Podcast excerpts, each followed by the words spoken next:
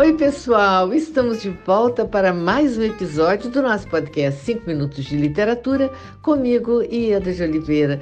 Gente, quem está conosco hoje é o querido escritor Sérgio Rodrigues, que já esteve conosco aqui em outra oportunidade, e ele hoje vai nos contar sobre o seu novo lançamento, Vida Futura, publicado pela Companhia das Letras.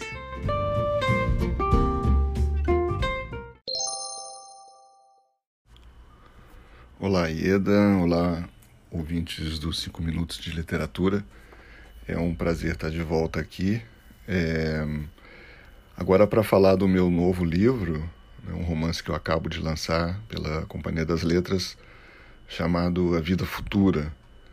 A Vida Futura é uma fantasia, uma comédia que imagina a vinda do, do fantasma do Machado de Assis ao Rio de Janeiro do presente o Machado vem acompanhando José de Alencar.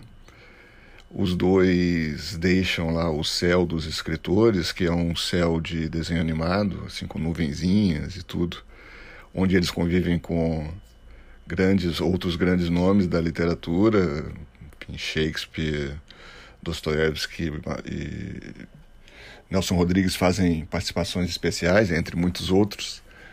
Eles saem de lá porque o, o Alencar toma conhecimento é, de uma notícia que o deixa muito revoltado. Ele fica sabendo que uma escritora, uma professora, aliás, não uma escritora, uma professora está à frente de um projeto para reescrever os livros deles e torná-los mais acessíveis ao, aos leitores do século XXI, né? adaptar a linguagem.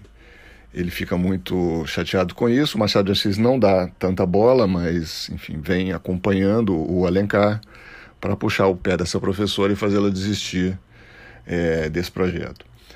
Aqui, chegando, eles desembarcam no Rio de Janeiro em crise profunda, uma cidade dominada por milícias em profunda crise econômica, às vésperas da pandemia de Covid. Né? Eles chegam no março abril de 2020, né?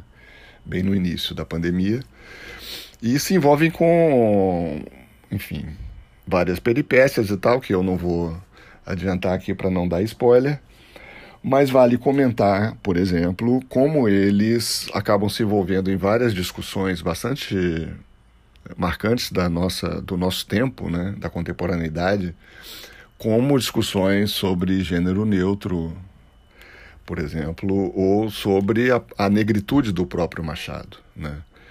Ele Machado de Assis era um, um autor descendente né, de, de negros e que, no entanto, passou por branco numa sociedade profundamente violenta, marcada pela escravidão. Né? Ele era um mestiço de pele de pele relativamente clara e ele usou todos os recursos da sua inteligência, da sorte também que ele deu de ter acesso a uma formação que não era em geral acessível a pessoas da sua condição social, para ascender, para fazer um caminho ali de homem livre naquela sociedade. Em outros momentos da história do Brasil, ele já foi inclusive acusado de ser um traidor da raça, porque ele não foi um abolicionista, ele não foi uma pessoa que se colocou publicamente como um escritor negro.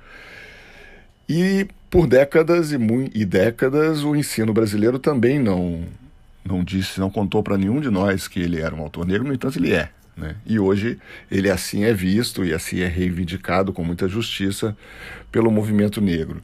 Com certeza, para o fantasma do Machado que chega aqui, isso é um susto, porque é uma mudança.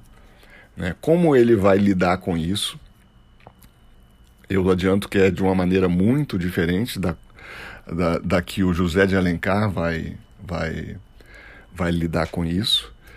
E uma pista é que o Machado acaba por se encantar, se apaixonar por uma jovem negra é, da Rocinha, da maior favela da zona sul do Rio de Janeiro, chamada Mar, que a certa altura da história se, resolve se apresentar como não binária o, o, Machado vê nessa menina um emblema dessa da própria vida futura, da vida futura possível do Brasil. Né? Um país que, que vai ter um futuro negro ou não vai ter futuro nenhum. E, enfim, algumas pinceladas é, do livro, é, tem muito mais do que isso, e fica aqui então o convite à leitura da Vida Futura. Um abraço, muito obrigado.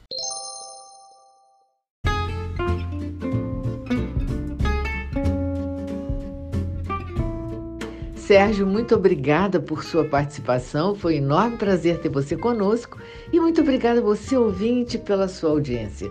Aguardo vocês no próximo episódio do nosso podcast 5 Minutos de Literatura, onde estaremos sempre trazendo temas que possam enriquecer o seu olhar. Um grande abraço a todos e até lá!